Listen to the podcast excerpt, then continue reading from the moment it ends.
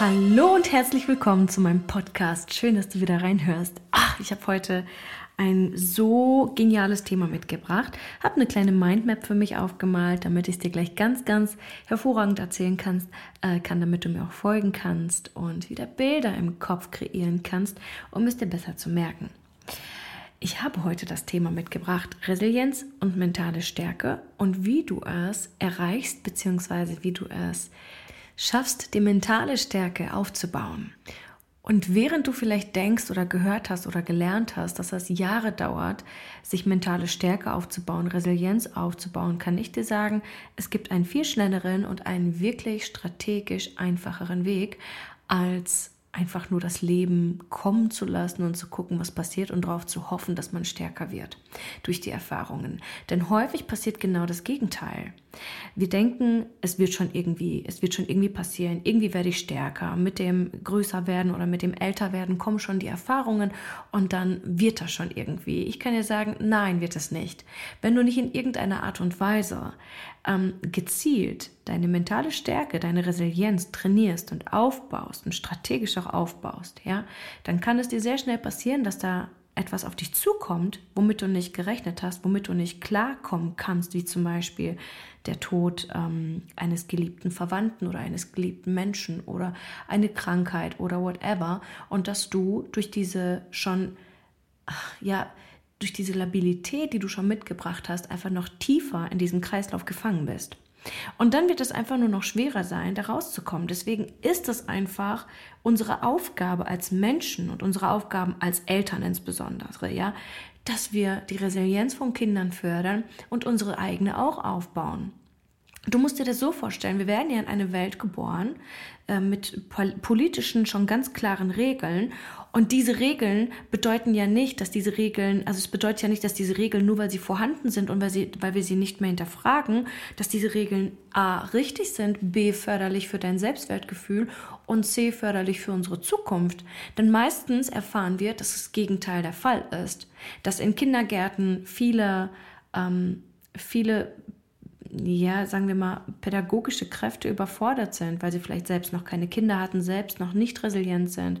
Auch in der Schule. Du glaubst gar nicht, mit wie vielen Lehrern ich in meiner Schulzeit immer wieder aneinander geraten bin. Ähm, und er mein Selbstwertgefühl noch weiter dadurch gelitten hat, als dass mir jemand geholfen hat, mein Selbstwertgefühl aufzubauen. Insbesondere, weil ich mich häufig auch unterfordert gefühlt habe und die Lehrer mich als dumm abgestempelt haben. Ja? Und das ist kein Einzelfall. Ich bin kein Einzelfall.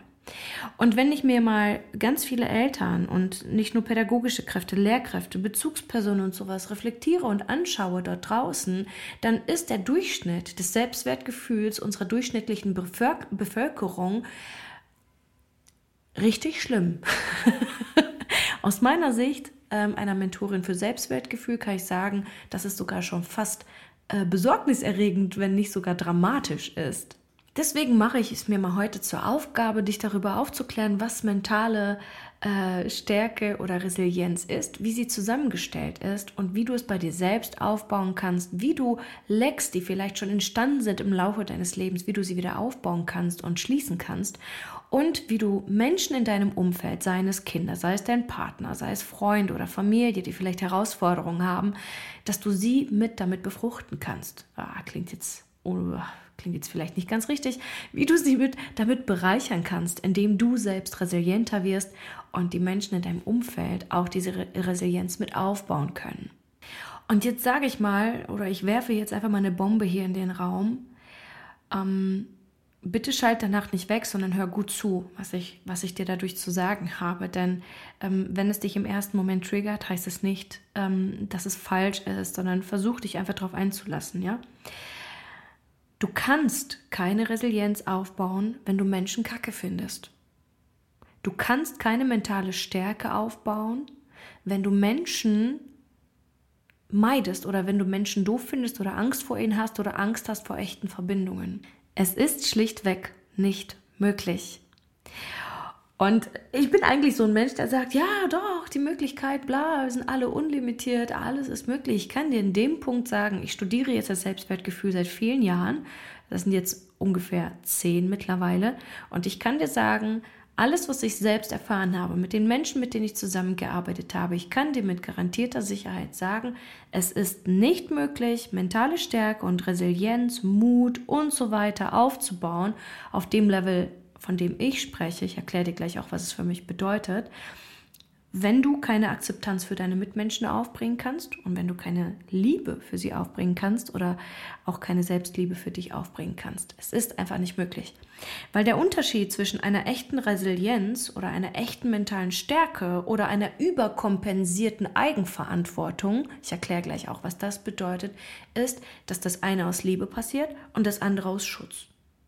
Und Schutz ist auch eine Form von Liebe, eine Form von Selbstliebe, eine Form von Selbstschutz.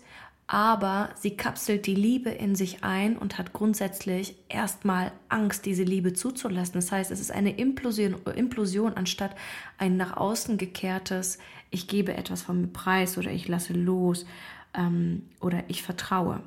Wenn du Liebe in dich einkapselst und daraus Schutzmechanismen bildest, dann hemmst du dein Urvertrauen. Und Resilienz und mentale Stärke hat insbesondere damit zu tun, dass du Selbstvertrauen passt mit Eigenverantwortung und dein Vertrauen in den Menschen an sich, also Urvertrauen in die Welt, dass dir niemand etwas Böses möchte und so weiter. Und dieses Urvertrauen kannst du nur aufbauen, wenn du ein Mindestmaß an Urvertrauen aufbaust und Akzeptanz aufbringen kannst für deine Mitmenschen. Und daraus resultiert dann eine Unabhängigkeit, eine Unabhängigkeit, die dir Selbstvertrauen gibt und nicht nur diese überkompensierte Bockigkeit von ich komme auch alleine klar. Denn der Unterschied zwischen Eigenverantwortung, also dem, dem Übernehmen der Verantwortung für sich selbst und von ich schaffe das auch alleine, ist der, dass die Eigenverantwortung oder diese saubere Eigenverantwortung mit sich bringt, dass du weißt, dass du dein eigener Retter bist und das andere, dieses bockige, überkompensierte, bedeutet, ah, ja, ich schaffe das schon, kostet es, was es wolle, aber grundsätzlich bist du irgendwo auch noch in so einer Opfermentalität gefangen und machst andere zum Täter, weil sie dich alleine gelassen haben. So, das war jetzt wieder eine Menge Input. Aber wie du mich kennst, machen wir das Ganze gleich wieder ein bisschen runder. Also, nochmal vorne angefangen. Was ist Resilienz und was ist mentale Stärke für dich? Vielleicht magst du mal ganz kurz Pause machen und einmal mal kurz für dich definieren, was diese Begriffe für dich sind, wie sie sich für dich äußern, wie du dich selbst vielleicht sogar einschätzt. Fühlst du dich resilient? Fühlst du dich mental stark, wenn Herausforderungen auf dich zukommst, äh, auf dich zukommen? Fühlst du dich ähm, gehalten vom Leben? Fühlst du dich gehalten in dir selbst? Oder hast du manchmal das Gefühl oder häufiger eher das Gefühl, oh scheiße, fuck, wie soll ich das denn machen? Wie ähm, soll ich da jetzt durchgehen? Für mich ist mentale Stärke, dass ich vorwärts gehen kann, auch wenn ich Angst bekomme, auch wenn ich Zweifel habe. Für mich hat mentale Stärke damit zu tun, dass ich mir sicher bin, dass ich Dinge schaffe. Das hat ein ganz großes Maß an Selbstvertrauen in sich. Für mich ist mentale Stärke, dass ich zu mir selbst stehen kann, auch wenn niemand hinter mir applaudiert. Mentale Stärke ist für mich auch, dass ich Kritik ab kann dass wenn Leute etwas zu mir sagen oder wenn Leute ihre Meinung über mich kundtun, dass ich daran nicht zerbreche. Und zwar wirklich nicht zerbreche und nicht nur so tue, als würde es mich nicht tangieren, sondern ich innerlich wirklich einfach weiß, hey, das war eine Meinung, ich kann jetzt gucken, was ich damit mache. Ich reflektiere mal kurz und dann entscheide ich mich, ist es auch meine Meinung oder stehe ich zu dem, was ich zuvor auch über mich gedacht habe. Das ist für mich mentale Stärke, dass ich unabhängig davon bin, was andere über mich denken. Mentale Stärke ist also ein Symptom oder sagen wir mal eine logische Schlussfolgerung eines gesunden und stabilen Selbstwertgefühls. Und dieses gesunde oder stabile Selbstwertgefühl in Sachen mentale Stärke und Resilienz ist quasi der Weg zu einem noch stabileren Selbstwertgefühl. Das heißt, Resilienz und mentale Stärke kannst du irgendwo in der Mitte eines stabilen Selbstwertgefühls einordnen. Es gibt nämlich noch Level darüber und es gibt auch Level darunter. Und Resilienz und mentale Stärke wird zusammengesetzt aus, Achtung, du darfst dir das jetzt vorstellen, wie so ein Baum, der sich nach unten so auffächert, wie so ein, äh, wie nennt man das, diese Stammbäume. Ja, Resilienz, mentale Stärke ist dann quasi ähm, ein Punkt und darunter findest du jetzt drei Abzweigungen. Und das sind einmal Eigenverantwortung, Selbstvertrauen und das Vertrauen in die Menschen an sich oder an die Menschheit, also dieses Urvertrauen von, ich bin richtig hier und ich werde gehalten, egal was passiert. Urvertrauen ist das Vertrauen, das wir im Vorschuss geben, auch wenn wir noch nicht wissen, ob es safe ist, diesen Weg zu gehen zum Beispiel. Und Selbstvertrauen ähnlich. Nur Selbstvertrauen ist häufig schon gepaart mit der Erfahrung, dass es gut gegangen ist und dass ich Dingen gewachsen sein werde. Und Eigenverantwortung ist quasi die Voraussetzung überhaupt, um überhaupt in Selbstvertrauen kommen zu können. Verstehst du diese Zusammenhänge und wie komplex es teilweise ist, aber gleichzeitig ist es wirklich ganz, ganz klar differenzierbar und ganz klar definierbar, strategisch. Wenn du also diese drei Unterpunkte hast, unter Resilienz und mentale Stärke, Eigenverantwortung, Selbstvertrauen und Vertrauen in die Göttlichkeit des Menschen bzw. Urvertrauen, dann stelle dir jetzt bitte vor, dass unter diesem dritten, also ganz rechts, unter diesem ähm, Unterpunkt Vertrauen in die Göttlichkeit des Menschen und des Urvertrauens, dass das nochmal zwei Unterpunkte bildet, und zwar Vertrauen plus Akzeptanz. Du kannst kein Vertrauen und kein Urvertrauen in die, in die Menschlichkeit, in die Göttlichkeit, ins Universum und ähm, in deine Existenz, in deine Lebensberechtigung aufbauen, wenn du deine Mitmenschen in dem, wie sie sind, in dem, was sie sind, nicht akzeptieren kannst. Es ist schlicht und ergreifend nicht möglich. Wenn du dich also den ganzen Tag über andere Menschen aufregst oder andere Menschen in ihrem Muster nicht akzeptieren kannst, deine Kinder nicht akzeptieren kannst, den Stand ihrer Entwicklung nicht akzeptieren kannst, weil es dich voll triggert und weil du dir was anderes wünschst oder weil es dich an etwas erinnert, was du mal zuvor erlebt hast, weil du dich selbst irgendwann äh, mal gedemütigt gefühlt hast und so, dann ist es nicht möglich, dass du ein Vertrauen aufbaust. Du wirst immer und immer wieder kontrollieren wollen. Und Kontrolle schließt einfach Vertrauen aus. Kontrolle bedeutet nämlich, dass du Dinge schon vorwegnimmst, sie planst, Erwartungen hegst, dir ganz genaue Bilder ausmalst, wie Dinge zu passieren haben und sobald es davon abweicht, beginnst es wieder in die Bahn zu lenken und zu kontrollieren. Dadurch verlierst du Magie in deinem Leben, du verlierst die Magie für, für andere Möglichkeiten, die außerhalb deines Vorstellungsvermögens sind und damit bist du ja quasi wieder in dieser Abwärtsspirale zum Nichtvertrauen. Also in dieser Abwärtsspirale von, oh mein Gott, ich muss alles zusammenhalten. Du bist wieder abhängig davon, was du im Außen erwartest. Du bist abhängig von deinen Resultaten, weil die Resultate nicht die sind, die du erwartet hast. Und durch diese Kontrollzwänge oder durch dieses Nichtvertrauen in Dinge, durch diese Nichtakzeptanz, ist es einfach nicht möglich, dass du eine Resilienz und eine wirklich echte mentale Stärke aufbaust. Weil du nicht in der Lage sein wirst, Herausforderungen offen zu begegnen. Weil du eher in Angst gehst, eher in was ist, wenn das, wenn es schief geht, was ist, wenn es nicht passiert und so weiter.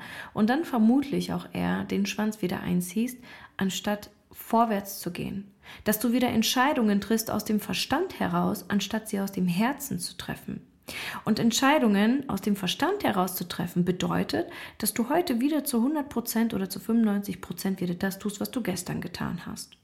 Und das verstärkt einfach nur noch die Erfahrungen, die du zuvor gemacht hast und du baust ein Vertrauen für deine Vergangenheit auf, aber kein Vertrauen für deine Zukunft. Und das ist quasi keine Resilienz. Resilienz bedeutet nämlich, dass du Herausforderungen, die neu sind, dass du ihnen auch offen begegnen kannst. Wenn du aber Angst vor dem Unbekannten hast, dann hast du keine mentale Stärke und keine Resilienz weil du nicht vor jeder Herausforderung trotzt, sondern nur vor denen, die du bereits kennst. Und hier schließt sich dann wieder der Kreis. Du bist also wieder der oder die, die du vorher gewesen bist. Es entsteht nichts Neues in dir. Du wächst nicht, du lernst nichts, äh, beziehungsweise du lernst nur in dem Maße, in dem du halt zuvor gelebt hast, aber du veränderst nicht wirklich ähm, deine Resultate oder deine Zukunft. Und damit wäre deine Resilienz wieder nur davon abhängig, ob du sie kontrollieren kannst oder nicht. Und damit ist es eine gefakte Resilienz und keine wirklich echte, die daraus entstanden ist, dass du in dich vertraust, dass du in, in die Welt vertraust, dass du in die Mitmenschen vertraust und darein, dass alles gut wird und dass dir nichts passieren kann. Das bedeutet, Resilienz hat insbesondere damit zu tun, dass du ein echtes Vertrauen hast und nicht nur ein Fake-Vertrauen. Und Fake-Vertrauen definieren wir so, dass du halt im Kontrollzwang bist, dass du nur Situationen magst, die du auch kontrollieren kannst und dass du nicht wirklich in der Lage bist, Dinge auch loszulassen. Also innerlich auch loszulassen und Dinge geschehen lassen, auch wenn du sie nicht kontrollieren kannst. Und wenn du nicht loslassen kannst, sondern nur kontrollieren kannst und Sicherheit nur in der Kontrolle findest, dann wirst du von Zeit zu Zeit ähm, ja, noch mehr in Kontrollzwänge gehen und du kompensierst quasi nur noch über Kontrolle, kompensierst dein gesamtes Leben nur noch damit, ob du die Kontrolle behalten kannst oder nicht.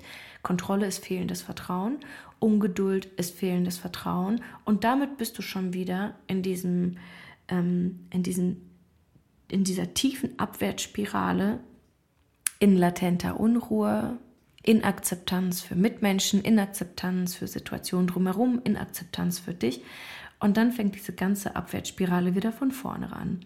Nur, dass sie halt in unterschiedlichen Level dann tief sein kann. Das heißt, wenn, während du dann denkst, oh, schlimmer kann es mir gerade nicht gehen, doch, geht. Was können wir also tun, um genau das sagen wir mal, nicht zu vermeiden. Ich bin ja kein Freund von lass uns das vermeiden, sondern lass uns Liebe des anderen stärken. Und Resilienz und mentale Stärke kannst du am schnellsten aufbauen, wenn du Akzeptanz lernst. Wenn du beginnst zu verstehen, dass du in Sicherheit bist und dass andere Menschen für dich keine Gefahr darstellen. Und das bringt natürlich mit sich, dass du beginnst zu reflektieren. Jedes Mal, wenn du also getriggert bist oder dich getriggert fühlst von jemandem im Außen, ja, guckst du bitte als allererstes in dich und fragst dich, was macht das mit mir, dass dieser Mensch so ist, wie er gerade ist? Warum hat es Einfluss auf mich, dass dieser Mensch gerade agiert, wie er agiert?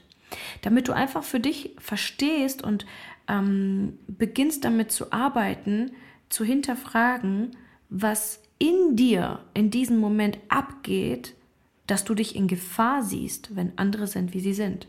Schritt zwei ist, bitte niemals oder höre bitte auf, andere Menschen als Täter zu betrachten oder als Täter zu sehen. Denn jedes Mal, wenn du andere Menschen als Täter betrachtest oder sie als Täter titulierst oder ihnen sagst oder ihnen das Gefühl gibst, du bist schuld daran, dass ich mich so fühle, dann gibst du in dem Moment deine Eigenverantwortung ab und machst dich zum Opfer. Zum Opfer deiner Gefühle, zum Opfer der Muster der anderen und damit begibst du dich wieder in diese Abhängigkeit von, von der Laune anderer Menschen. Deine Laune, deine Resilienz muss unabhängig davon werden, was der andere Mensch gerade entgegenbringt. Du, und ja, das ist natürlich wieder mentale Stärke und Resilienz, dass du aufbaust und sagst, okay, das, was der andere sagt, macht jetzt einfach nichts mehr mit mir. Und wenn es doch was mit dir macht, ja, wir können uns ja nicht davor verstecken, dann geh in die Selbstreflexion und frage dich, was macht das mit mir? Was fühlt sich in mir bedroht, dass der andere diese Meinung von mir hat? Kleines Beispiel. Wir lagen heute Morgen im Bett und Leia äh, und Aris und ich, wir haben uns dann darüber über Essen unterhalten und so. Und ich fragte einfach, weil ich die Frage ganz witzig fand, um zu gucken, was mit den beiden auch passiert. Findet ihr, dass ich eine gute Köchin bin? Und Leia sagte ja und Aris sagte nein. das war voll witzig.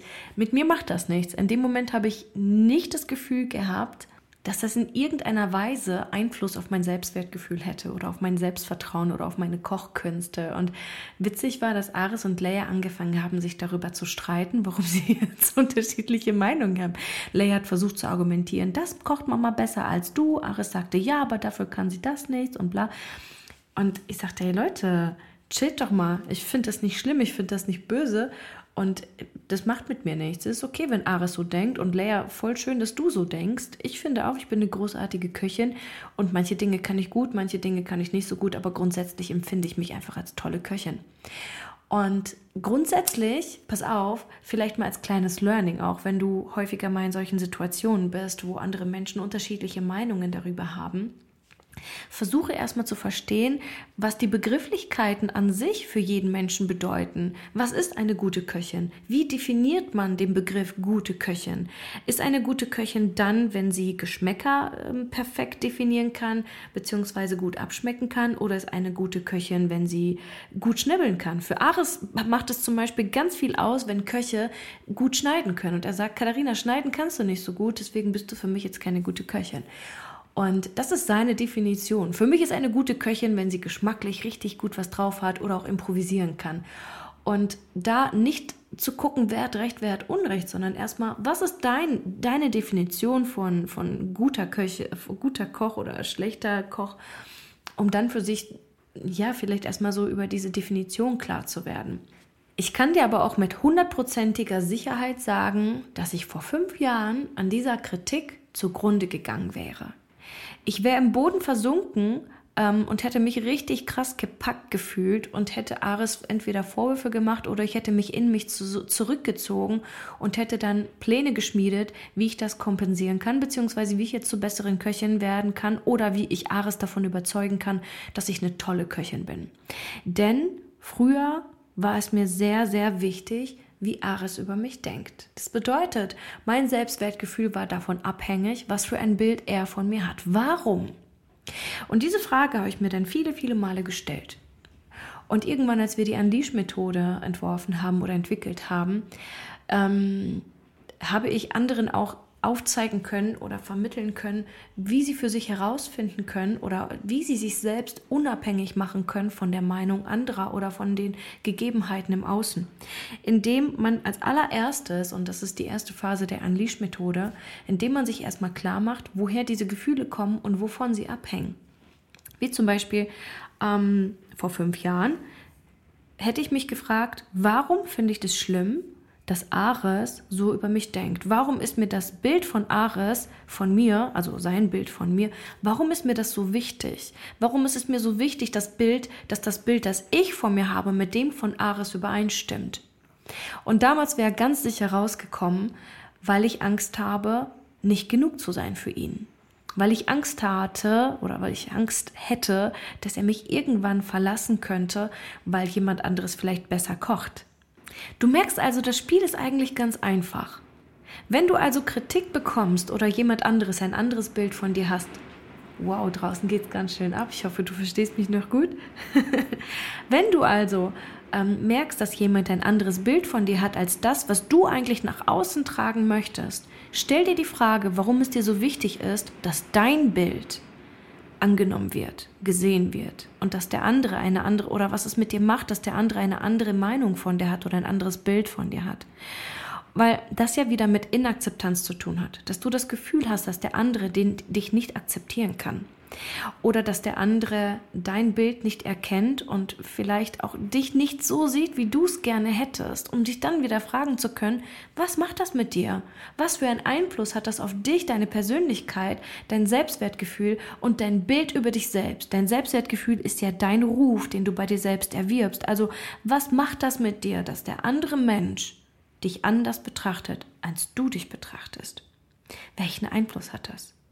Ist es vielleicht die Angst, in dem Moment oder die Scham, ähm, das Bild nicht zu erfüllen. Es ist die Angst, gleich Ärger zu bekommen, weil du als Kind vielleicht nicht akzeptiert worden bist.